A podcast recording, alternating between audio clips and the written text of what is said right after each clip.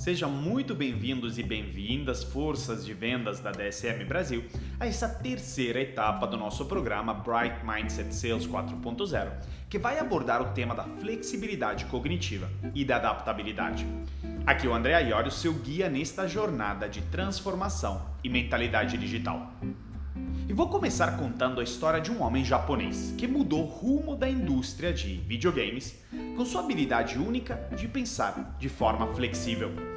Nos anos 60, o Gunpei Yokoi, um japonês que não tinha passado a prova de engenharia elétrica, foi então trabalhar em Kyoto na área de manutenção das máquinas de uma empresa de videogames chamada Nintendo. Certo dia, ele estava indo para casa quando ele viu no trem um homem jogando e brincando com uma calculadora de LCD.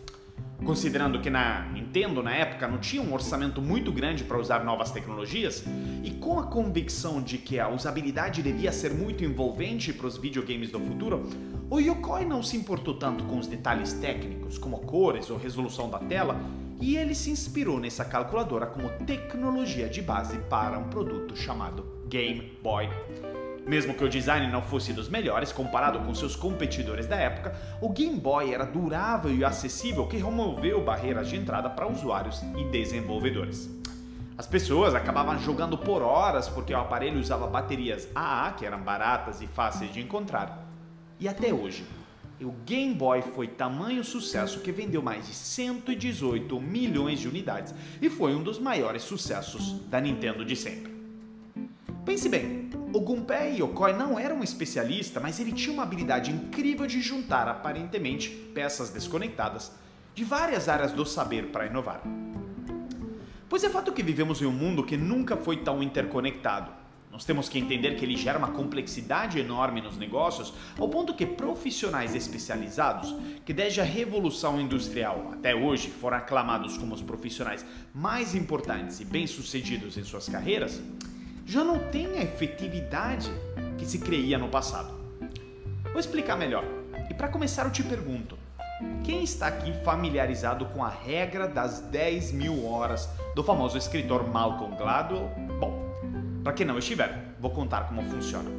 Ela fundamentalmente diz que a chave para você alcançar um nível de domínio completo de qualquer habilidade e se tornar entre os melhores ao mundo é praticar essa habilidade por em torno de 10 mil horas, ou seja, por 20 horas por semana por 10 anos, né? Bom, nós já percebemos que isso é tempo demais, e mesmo que eu concorde em pleno sobre o fato de que praticar por tanto tempo te torne um dos melhores do mundo, essa teoria não faz muito sentido no mundo digital por um motivo principal. Pois quando você dedica tanto tempo à repetição de uma tarefa ou hábito, você abre mão das enormes oportunidades de desenvolver conhecimentos em outras áreas do saber e desenvolver múltiplas competências. Mas ainda mais a flexibilidade de passar de uma área a outra, que é o mais importante no mundo de hoje. Ou seja, enquanto um profissional especialista era bem sucedido no mundo analógico, isso já não te salva mais. Você precisa ter múltiplas facetas e conhecimentos profissionais que refletem a complexidade do mundo.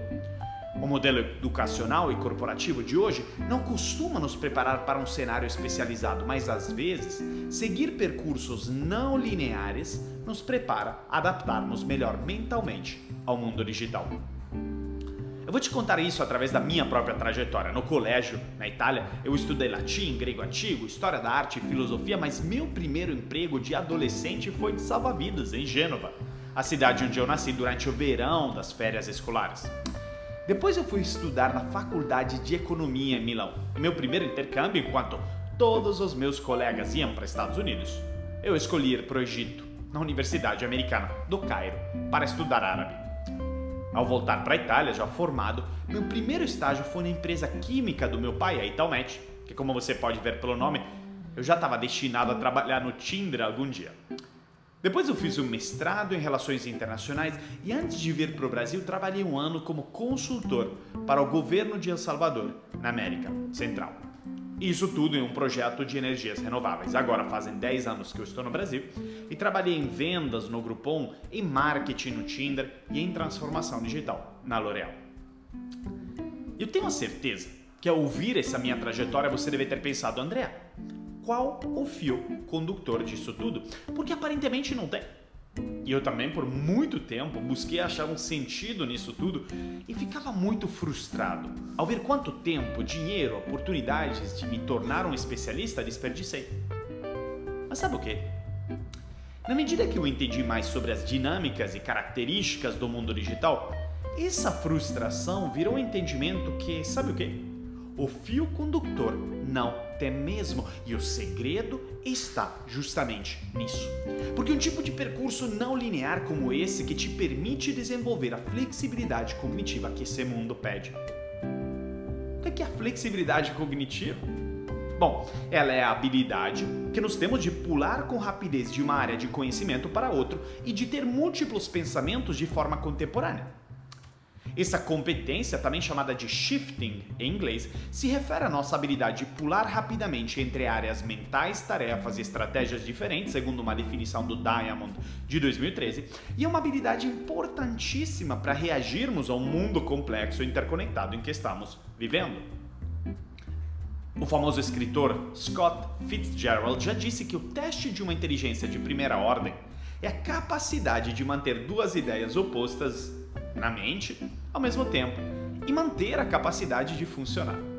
E essa habilidade é fundamental nas empresas de hoje, na DSM, porque te ajuda a navegar essa complexidade. Veja o caso do Tinder. O verdadeiro sucesso não veio pelo lado da tecnologia apenas, ou seja, graças às linhas de código, algoritmos assertivos, uma ótima interface para o usuário, mas veio principalmente a partir da exploração de outras áreas do saber, como a sociologia, neurociência e antropologia, para entender muito melhor as dores do cliente em relação ao uso de plataformas de relacionamento e, de forma geral, do que estava acontecendo com relacionamentos. A partir desse entendimento, usa a tecnologia para resolvê-las. E esse conúbio é possível apenas com equipes multidisciplinares e não só profissionais com flexibilidade cognitiva. A junção deles criou uma cultura de empresa no Tinder adaptável e aberta a várias áreas do saber, o que fez dele o app que mais faturou no App Store do Brasil e do mundo a partir de 2017. Te trago um exemplo de lá, uma das primeiras contratações no Tinder, quando ainda era uma startup de poucas pessoas, foi uma socióloga você diz, como assim uma socióloga? Você ia imaginar que eles fossem contratar mais um desenvolvedor, mas o que fizeram foi de escolher uma pessoa das humanas que pudesse trazer os insights de comportamento que eram tão precisos para as equipes de tecnologia aplicarem suas ferramentas. Bom, também ajudou o fato que essa socióloga, Jéssica Carbino, tinha dado match com Sean Rad, o fundador do Tinder. Eles saíram para jantar, não rolou química entre os dois, mas o Sean Rad se interessou muito a dissertação que ela vinha fazendo sobre mudanças nas relações. Você vê como o Tinder serve para tudo, não é? Mas flexibilidade cognitiva não é só coisa de startup, não. Olhe para a maior empresa do mundo, a Amazon, que vale hoje mais de um trilhão de dólares. A Amazon está no e-commerce, mas também tem lojas físicas do Amazon Go, do Whole Foods, mas também está no streaming, nos serviços de computação em nuvem, até em hardware com a produção do Kindle. E esse só é a pontinha do iceberg do ecossistema da Amazon, que é extremamente variado e complexo. É até difícil definir em qual mercado a Amazon está de tão amplo. Como gerenciar então um ecossistema assim?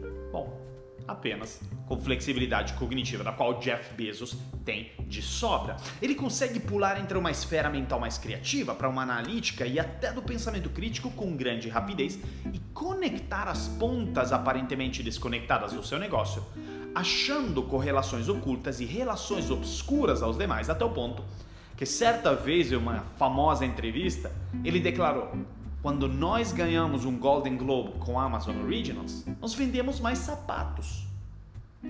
E olhe que essa correlação é realmente difícil de se fazer. E qual a implicação disso tudo para nossas carreiras? É que o conflito entre especialistas e generalistas é o resultado de uma visão limitada e analógica do mercado de trabalho. O que precisamos é de um outro caminho, que o escritor Tim Ferriss chama de generalistas especializados. São profissionais com flexibilidade cognitiva que combinam múltiplas áreas do saber.